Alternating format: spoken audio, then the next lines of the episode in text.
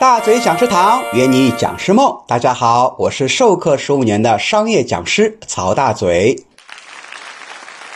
那么前面呢，我们讲了如何去讲笑话，要找到里面的一个规律。那么第二个呢，我们得注意哈，要与课题啊完美对接，因为咱们毕竟上课的主要目的是传授知识和技能，所以即使是讲笑话，也必须是和课题相符的。除非我们在课余时间，哎，放松课堂氛围，单独说点笑话是可以的。但上课的时候啊，就不能一个一个的讲段子了。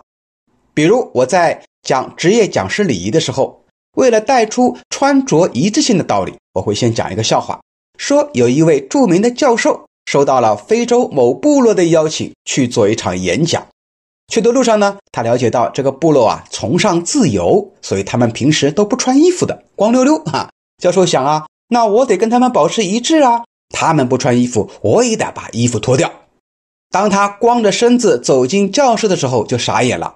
为什么呢？因为他忽然发现台下的所有人衣服都穿得好好的，就他一个人光着身子。为啥呢？哼，因为部落里的人一想啊，这个世界著名的教授来了，他是文明人啊，我们必须尊重他，所以就把衣服啊集体穿起来了。哼，这个笑话或故事给我们什么启发呢？对了，穿什么衣服啊？还得提前了解学员的习惯，尽量跟学员保持一致。那么这就是非常恰当的跟我们的课题进行一个完美的对接。通常我在开场之前呢，还会讲一些非常好玩的笑话，因为这样的话呢，学员就会放松了。